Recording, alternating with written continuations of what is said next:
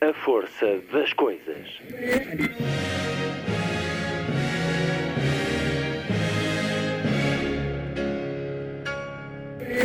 Welcome to the 109th last night of the proms.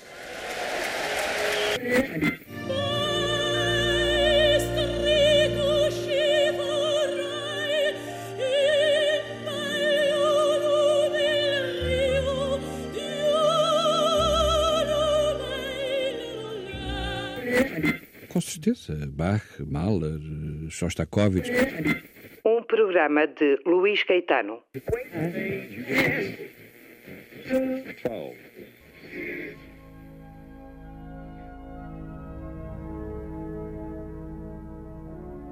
Passam hoje quatro anos do incêndio na Catedral de Notre-Dame, em Paris.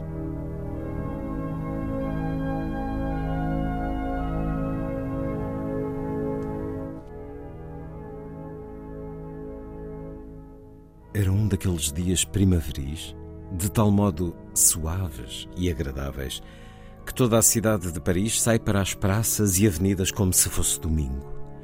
Em dias assim de céu límpido e tempo quente e aprazível, há um certo momento em que se deve admirar o portal de Notre-Dame.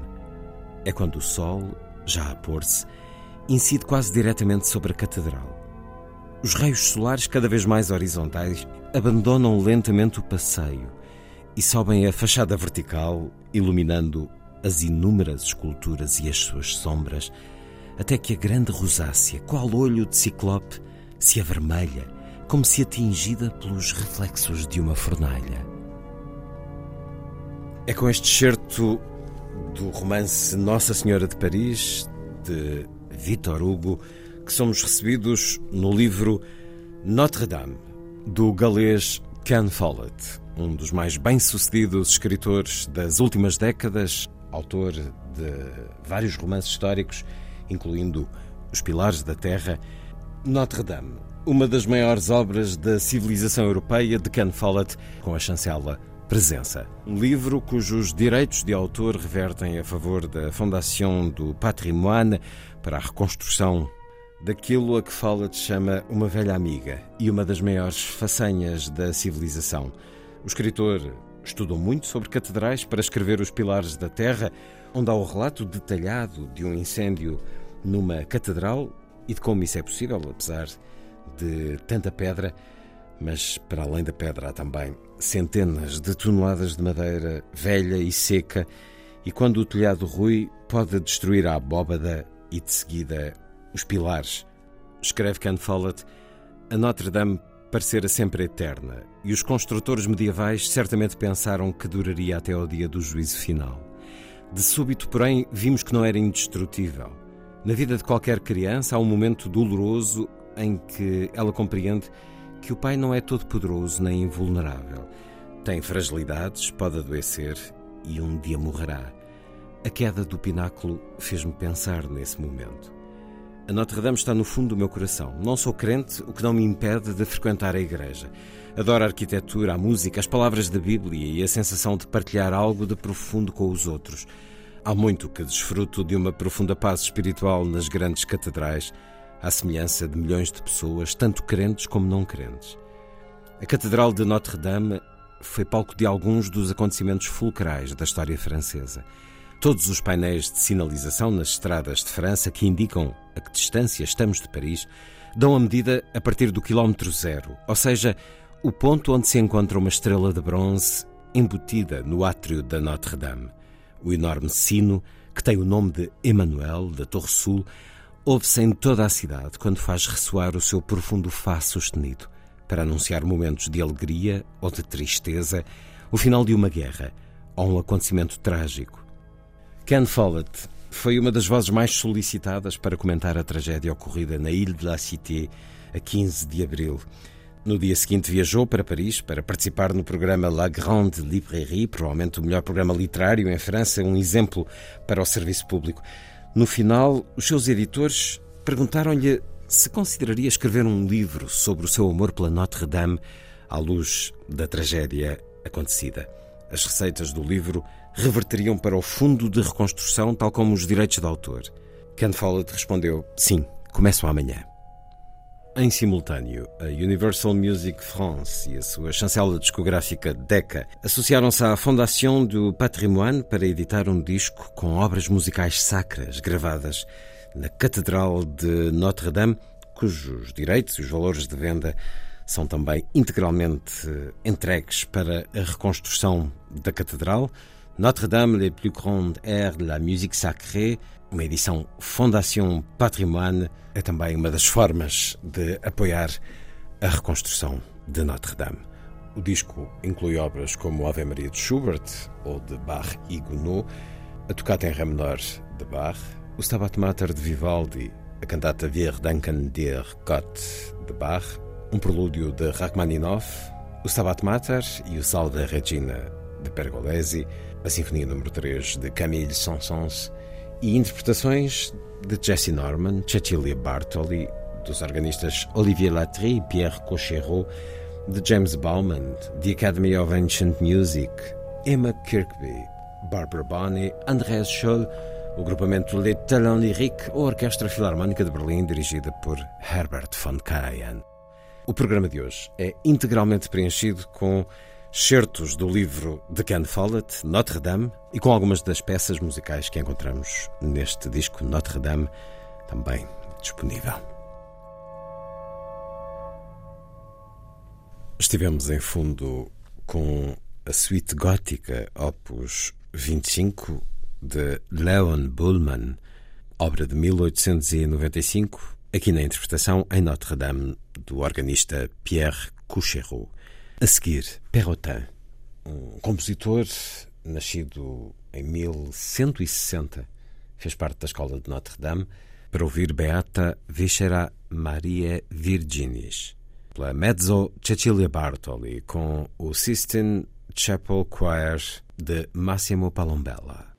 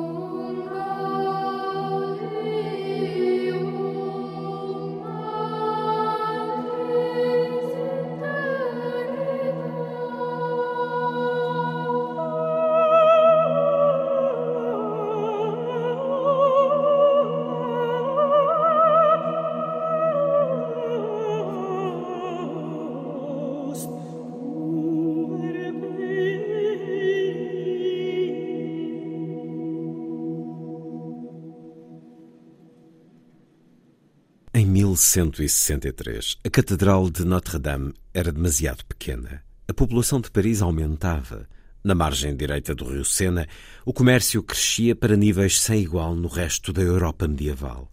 E na margem esquerda, a universidade atraía estudantes de muitos países. Entre as duas margens, numa pequena ilha, erguia-se a catedral e o bispo Maurice de Sully lamentava que ela não fosse maior. E havia outro motivo de insatisfação. O edifício tinha sido construído segundo o estilo românico, caracterizado por arcos redondos. Mas surgia então um novo e empolgante movimento arquitetónico em que se destacavam os arcos em ogiva que permitiam a entrada de mais luz nos edifícios. Era o estilo que passou a ser designado por gótico e tinha sido introduzido a uns meros 10 quilómetros da Notre-Dame, na Basílica de Saint-Denis, onde eram sepultados os reis de França. O estilo gótico adotado na Basílica apresentava de forma brilhante várias inovações técnicas e visuais. Para além dos arcos em ogiva, exibia pilares formados por várias colunas das quais partiam arcos que se elevavam em direção a uma abóbada alta, mais leve, um deambulatório em semicírculo na extremidade leste, que permitia aos peregrinos passarem junto das relíquias de Saint-Denis enquanto no exterior existiam arcobutantes que facilitavam a abertura de janelas maiores, dando a impressão de que a gigantesca basílica estava prestes a levantar voo. Maurice de Sully terá visto a nova basílica de Saint-Denis e apaixonou-se por ela. Comparativamente, a Notre-Dame parecia antiquada. Ele talvez até sentisse uma certa inveja do abade Sujet de Saint-Denis, que encorajara dois mestres pedreiros, um após o outro, a fazer experiências ousadas com resultados extraordinários. Foi então que Maurice de Chaly ordenou que a sua catedral fosse abatida e substituída por um edifício gótico. Permitam-me fazer uma pausa. Tudo isto parece muito simples, mas é na verdade espantoso. A Catedral de Notre-Dame de Paris e a maioria das grandes igrejas góticas, que são sem qualquer dúvida os edifícios mais belos das cidades europeias, foram construídas na Idade Média, uma época marcada pela violência, pela fome e pela peste. A construção de uma catedral era um empreendimento gigantesco que se arrastava ao longo de décadas. A Catedral de Chartres foi construída em 26 anos, a de Salisbury em 38, um tempo invulgarmente curto. Para construir a Notre-Dame de Paris foram necessários quase 100 anos, sem contar com o tempo para fazer as obras de melhoramento ulteriores. Foram recrutados centenas de operários e custou uma fortuna. Hoje, os custos equivalentes seriam os de uma viagem à Lua. Este edifício imenso foi construído por pessoas que viviam em cabanas de madeira com telhados de palha e que dormiam no chão, pois apenas os ricos tinham camas. As torres de Notre-Dame têm 69 metros de altura. Mas os construtores não possuíam conhecimentos matemáticos para calcular o esforço em estruturas daquelas. Procediam por tentativas, correndo o risco de erro.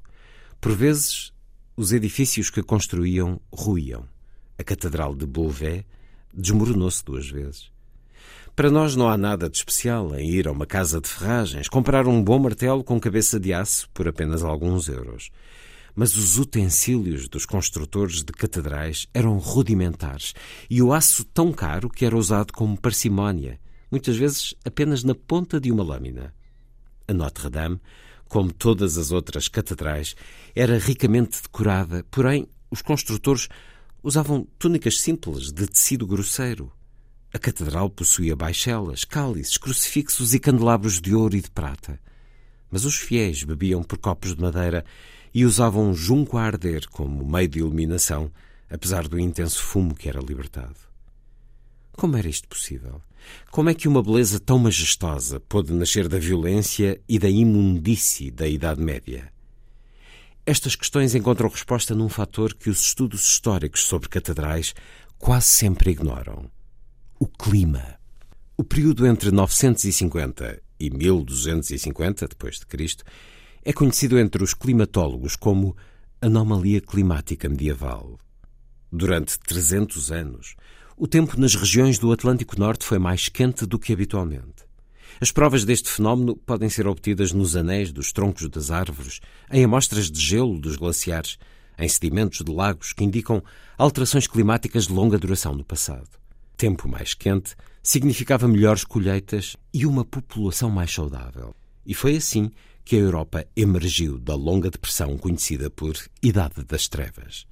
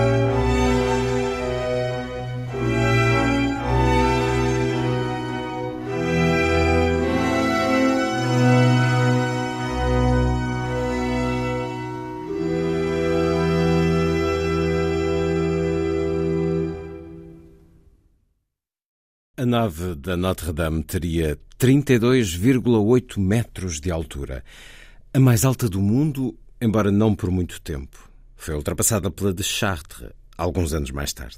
Entretanto, foi decidido o desmoronamento da anterior catedral, mas os materiais foram reaproveitados. As pedras melhores foram empilhadas no local para formar as fundações da nova igreja.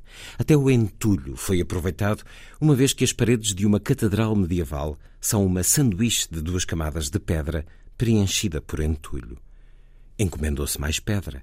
Não se tratou da famosa Pedra de Paris, cinzento-rosa, tecnicamente conhecida como Pedra Calcária de Lutécia, usada na construção do Museu do Louvre, da Igreja dos Invalides, das casas oleodescas de milionários do cinema e das lojas de Armani em todo o mundo. Essa pedra só foi descoberta no século XVII e provém de pedreiras, a 40 quilómetros a norte de Paris. Na Idade Média, o custo do transporte de pedra seria proibitivo. Na Notre-Dame, utilizou-se pedra calcária de inúmeras pedreiras vizinhas na periferia da cidade.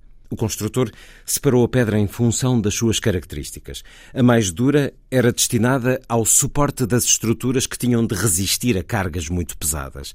A pedra mais macia e mais fácil de esculpir era reservada para os pormenores decorativos que não tinham de suportar pesos. Após a finalização do plano, os construtores necessitavam de um sistema de medidas comum. Uma jarda, uma libra e um galão não eram o mesmo em todo o lado. Cada estaleiro tinha a sua própria medida de uma jarda, uma vara de ferro que indicava aos operários o comprimento exato dessa jarda. Por essa altura, a cidade de Paris devia já ter os seus próprios instrumentos de medida, normalizados, expostos junto ao cais, na margem direita do Sena. Era já uma cidade comercial, provavelmente a maior da Europa. E nesses locais era importante que uma jarda de tecido, uma libra de prata ou um galão de vinho fossem iguais em todas as lojas da cidade, de forma a permitir aos clientes saberem o que estavam a comprar. Com o seu traçado no chão e o instrumento de medida na mão, o construtor desenhou o formato da catedral no chão onde se erguera a Igreja Velha. Poderia agora dar-se início à construção.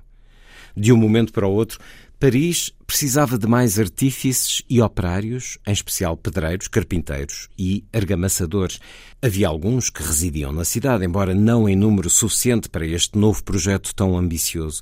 Os artífices de catedrais eram verdadeiros nómadas, viajando de cidade em cidade através da Europa em busca de trabalho, difundindo assim inovações técnicas e novos estilos durante as suas deslocações. À medida que se espalhava a notícia, de que Paris estava a construir uma catedral, eles começaram a chegar da província e de outros países, como a Itália, os Países Baixos e a Inglaterra. Para além dos homens, havia também mulheres. No registro de impostos do município de Paris do século XIII encontram-se muitos nomes femininos na lista dos artífices que pagavam esse imposto, a ideia de que as mulheres são demasiado fracas para aquele tipo de trabalho é absurda, mas talvez seja verdade que a estrutura de um braço masculino se adequou mais ao ato de martelar. De qualquer modo, as mulheres eram mais frequentemente estucadoras e argamassadoras do que operárias de escopo e martelo. Trabalhavam muitas vezes como parte de uma equipa familiar constituída por marido, mulher e filhos mais velhos, sendo assim fácil imaginar o homem a cortar a pedra, a mulher a fazer argamassa, e os jovens a irem buscar e a transportar areia, cal e água.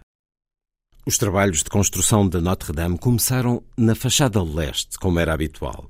Havia uma razão prática para isto. Mal o coro ficasse concluído, os padres podiam começar a realizar missas nesse local, enquanto o resto da igreja era construído.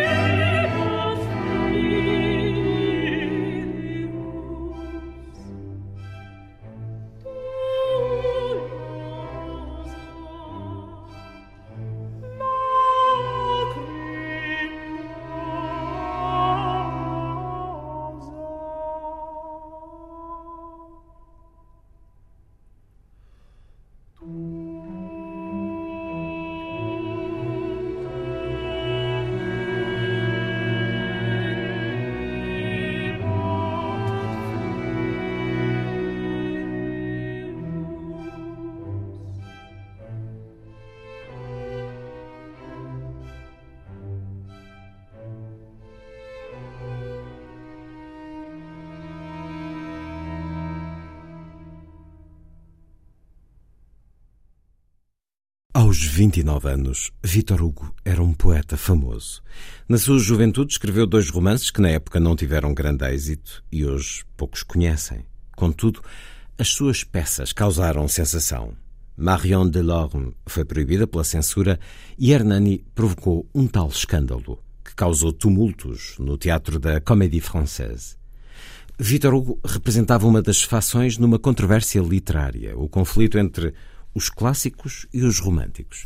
Foi uma polémica que aos leitores modernos parecerá tão desprovida de sentido como a questão medieval de se saber quantos anjos conseguiriam dançar na cabeça de um alfinete.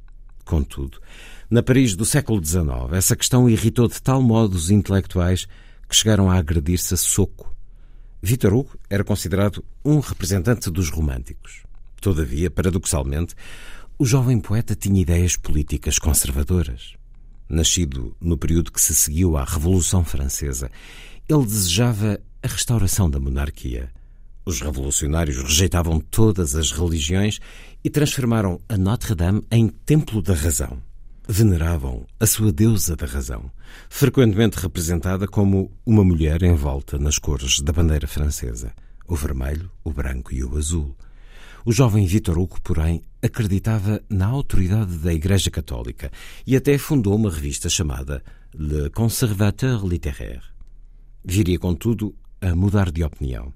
Escreveu no seu diário: Nos últimos dez anos, as minhas antigas convicções realistas e católicas de 1820 ruíram uma a uma com a idade e a experiência.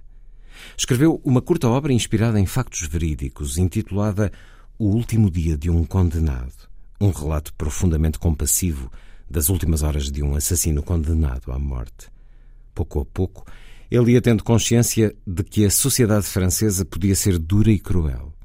E a sua imaginação ia sendo cada vez mais preenchida com os marginalizados. Prisioneiros, órfãos, aleijados, mendigos e assassinos. E tal como todos os romancistas, ansiava por transformar as suas obsessões em histórias. Aproximava-se rapidamente da crítica social que, 30 anos mais tarde, o levaria a escrever a sua obra-prima, Os Miseráveis. Vitor Hugo recebera muito tempo antes um adiantamento de um editor para escrever um romance histórico passado em Paris e para tal já tinha feito muita pesquisa. Continuava, porém, a adiar o trabalho de escrita.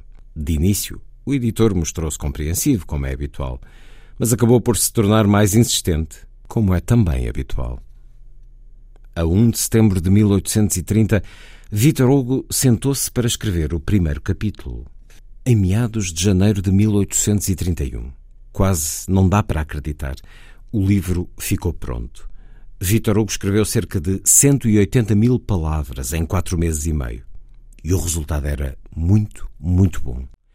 Com a ação situada no ano de 1482, a obra tinha o mesmo nome da catedral, Nossa Senhora de Paris. A heroína é Esmeralda, uma bela cigana que dança na rua a troco de moedas. Os outros três personagens principais são homens que se apaixonam por ela. O estudante Pierre Gringoire, que não tem um tostão, o arrogante arcediago Claude Frollo e o cineiro aleijado, Quasimodo. As críticas consideraram o livro uma obra medíocre, mas o público adorou-o, tendo sido rapidamente traduzido para outras línguas. E Vitor Hugo tornou-se mundialmente famoso. A qualidade da escrita é bem ilustrada por uma passagem em que ele imagina, com um pressentimento assustador, um incêndio na Notre-Dame. Todos os olhares se erguiam para as alturas da catedral. O que viam era extraordinário. No topo da galeria mais alta, por cima da rosácea, viam-se grandes labaredas entre as duas torres cineiras, com um turbilhão de faíscas enormes labaredas desordenadas e violentas que o vento misturava de vez em quando com o fumo. Sob estas labaredas, sob a balaustrada escurecida como carvão, duas gárgulas vomitavam sem cessar pelas suas bocarras monstruosas uma corrente de chumbo ardente, prateado, que se projetava contra a escuridão da fachada inferior. À medida que se aproximavam do chão, as duas correntes de chumbo líquido multiplicavam-se, como a água que sai dos orifícios de um regador acima das labaredas, as imensas torres, de cada uma das quais se viam duas faces grandes e direitas, uma toda negra, a outra toda vermelha. pareciam ainda maiores devido à imensidão da sombra que projetavam no céu. As inúmeras esculturas de demónios e dragões adquiriram um aspecto lúgubre. O brilho inquieto das chamas parecia fazê-las mexer. Havia víboras que riam, gárgulas estridentes, salamandras a atiçar o fogo com o seu bafo e monstros que espirravam no fumo. Ninguém escrevera assim anteriormente.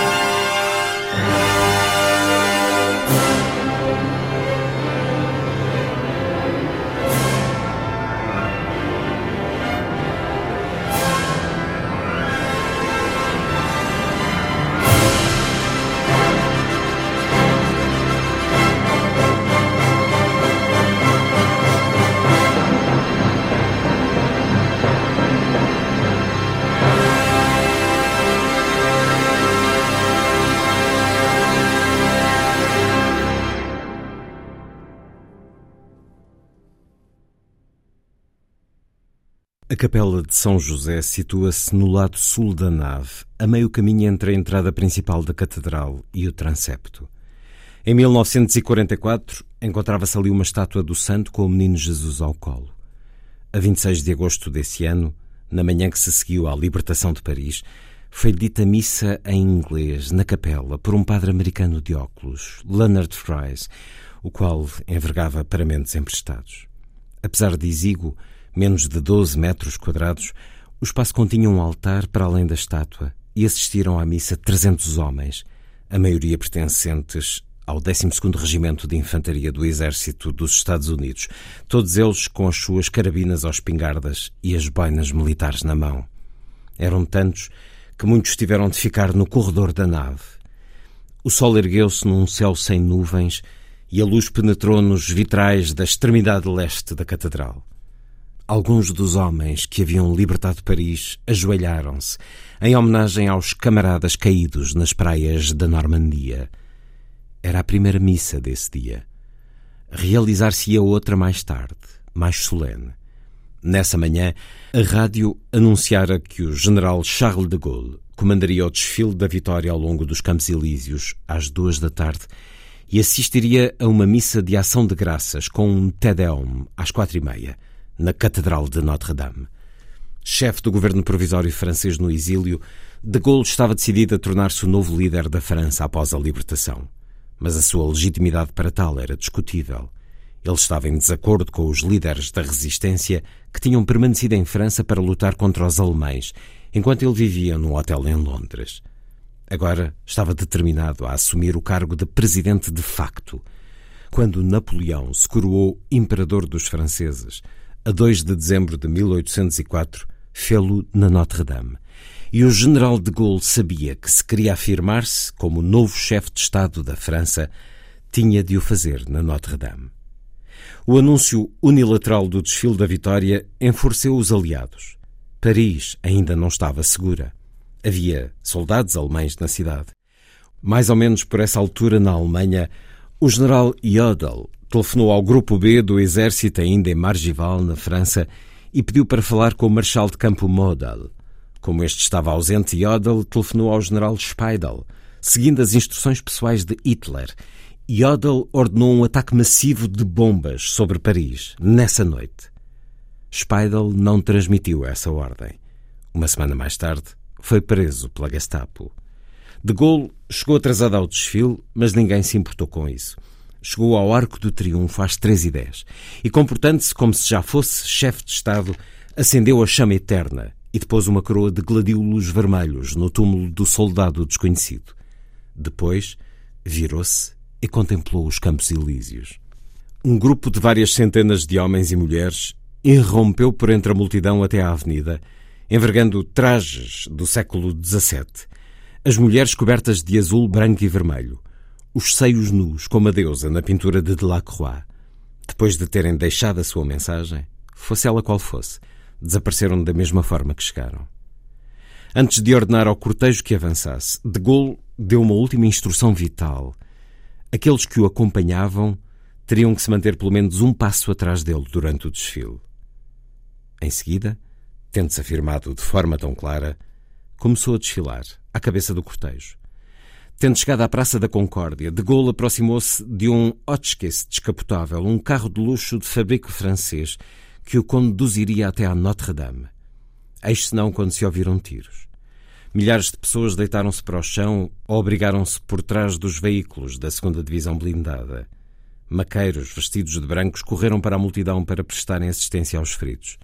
Ninguém sabia quem tinha disparado.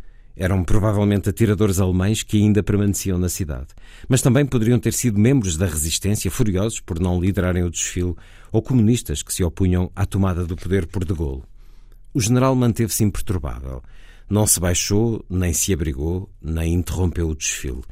Podia ter sido facilmente morto e era claro que estava preparado para arriscar a vida naquele momento. Subiu para o automóvel descapotável, mandou o motorista seguir e sentou-se a acenar à multidão sem qualquer proteção, durante todo o percurso até à Ile de la Cité. Foi uma obra-prima de teatro político, destemido, digno e determinado nos seus quase dois metros de altura. parecia ser exatamente o homem necessário para conduzir o processo de recuperação da França no pós-guerra. Ao chegar à Catedral de Notre-Dame, ouviram-se mais disparos. Havia atiradores infiltrados na Torre Norte. Em resposta, os soldados franceses reagiram e dispararam rajadas de tiros sobre a torre e o telhado, fazendo voar fragmentos de pedra das estátuas tão cuidadosamente restauradas por Viollet-le-Duc. De Gaulle, sempre impassível, desceu do carro e recebeu um ramo de flores azuis, brancas e vermelhas das mãos de uma menina assustada, mas corajosa. Depois entrou na catedral pelo portal do juízo final. Os que estavam no interior para assistir à missa deitaram-se no chão enquanto os tiros ressoaram na nave. De Gaulle não alterou o passo. O seu lugar ficava a 60 metros ao fundo da nave e ele caminhou toda essa distância com um passo lento e majestoso. O padre entoou as palavras introdutórias do Magnificat. A minha alma engrandece o Senhor. E então a nave ressoou ao som do povo de Paris a cantar.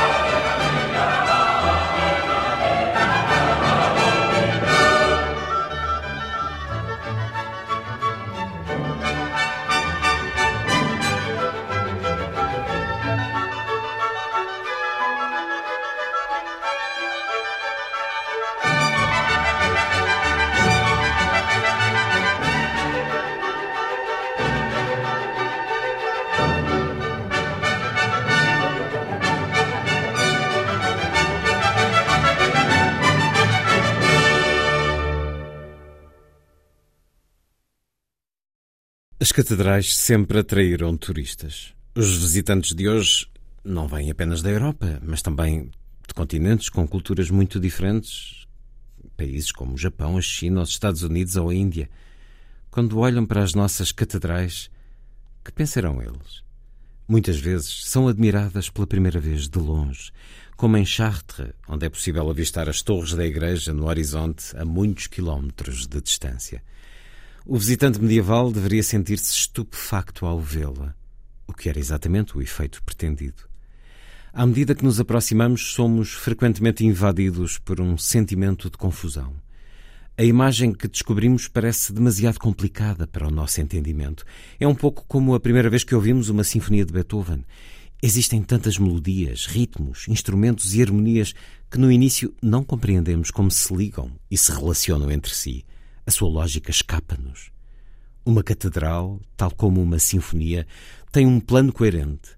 As janelas e os arcos formam ritmos.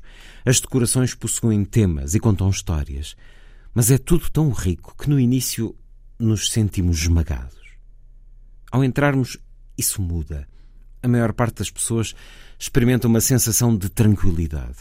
O ar fresco, as pedras antigas, as repetições regulares da arquitetura e a forma como o edifício parece estender-se para o céu. Tudo isso se conjuga para tranquilizar a alma humana. A primeira coisa que a maioria de nós faz no interior da catedral é comprar um guia que nos poderá dizer que já havia ali um local de culto antes da invenção do cristianismo. No espaço ocupado pela Notre-Dame havia um templo erigido a Júpiter, deus romano do dia e deus de todos os deuses. Sabemos que a igreja não foi construída de uma só vez, como sucede com um arranha-céus ou um centro comercial moderno. Ficamos também a saber que os primeiros cristãos se reuniam numa igreja de madeira, da qual nada resta. A Notre-Dame foi a quinta igreja a ser construída naquele local. Os nossos encontros com as catedrais são marcadamente emocionais. Quando as vemos, ficamos mudos de admiração. Quando as percorremos, a sua elegância e a sua luminosidade arrebatam-nos. Quando nos sentamos em silêncio no seu interior, somos invadidos por uma sensação de paz. E quando uma catedral arde, nós choramos.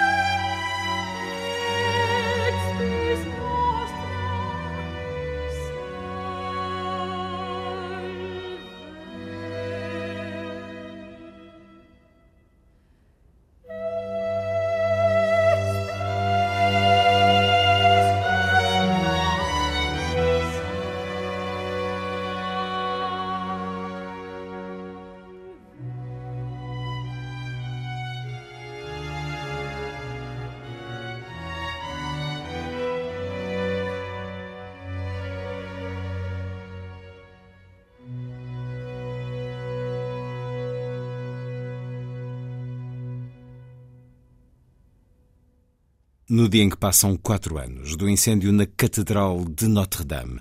O programa de hoje foi integralmente preenchido com certos do livro Notre-Dame, de Ken Follett, e com trechos musicais que encontramos no disco Notre-Dame, grandes peças da música sacra, um disco da Universal Decca, com a chancela Fondation Patrimoine, porque os direitos de autor do livro e do disco são integralmente destinados a esta fundação, à Fondation do Patrimoine, que gera os fundos destinados à reconstrução da Catedral de Notre-Dame, devastada pelo incêndio de 15 de abril. Escutamos música de Leon Bullman e de Perrotin, anunciada no princípio do programa, e depois de Giovanni Battista Pergolezzi, o Stabat Mater, pela soprano Barbara Bonney, o contratenor André Scholl e o grupamento de Talent Lyrique, de Camille Sansons, a Sinfonia número 3, a Sinfonia para o órgão, na interpretação de Pierre Couchereau e a Orquestra Filarmónica de Berlim, sob a regência de Herbert von Karajan, o Magnificat, em Ré maior, de Johann Sebastian Bach, pelo Coro e Orquestra Bach de Munique, sob a direção de Karl Richter, e a terminar o Salve Regina em Dó menor, de Giovanni Battista Pergolezzi, pela soprano Emma Kirkby, e a Academia de Música Antiga, dirigida por Christopher Hogwood. A seguir, o Lilliput, de Sandy Gageiro, e depois a ópera em direto do Metropolitan de Nova York, O Cavaleiro da Rosa, de Richard Strauss, com a apresentação em estúdio de André Cunha Leal. Foi A Força das Coisas. Assim, obrigado por estar com a rádio. Bom dia, bom fim de semana.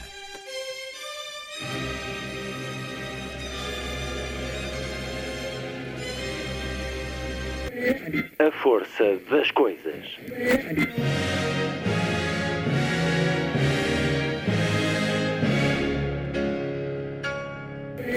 Welcome to the 109th last night of the proms.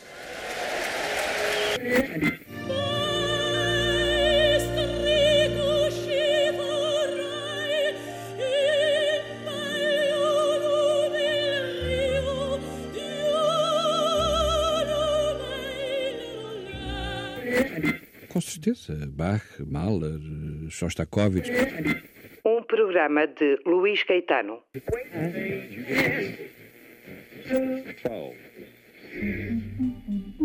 Diz Lilliput.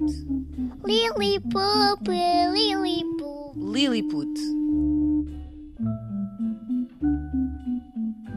Esta semana falamos de Braille e vou recorrer a uma reportagem do Jornal de Notícias que em janeiro divulgou o serviço de leitura especial da Biblioteca Municipal de Gaia. Funciona como uma entidade produtora e difusora de materiais de leitura em formatos acessíveis e é procurado sobretudo por deficientes visuais. Foi criado em 1998, o serviço funciona na cave do edifício da Biblioteca Municipal e é um mundo escondido, mas chega muito longe, diz Susana Val, que é coordenadora do serviço. Acrescenta ainda que era necessário para albergar todo o material que ocupa muito espaço. Os Maias, por exemplo, é uma obra composta por 18 volumes. Guerra e Paz são 47 e ainda o estúdio de gravação ou o espaço do scanner. As necessidades do serviço de leitura especial alteraram-se. Foi assim que surgiu a vontade de produzir materiais e em 2006 o serviço candidatou-se a fundos europeus. Funciona como uma entidade produtora e difusora de materiais de leitura, como uma plataforma, uma estrutura de produção a três níveis: áudio, braille e digital. Para além disso, tem um modelo de utilização baseado na flexibilidade e na acessibilidade, ou seja, vai ao encontro do público e não fica à espera. O serviço envia para o público os materiais físicos, CD, audiolivros ou livros em braille pelo correio. Atualmente, o mais trabalhado é o digital.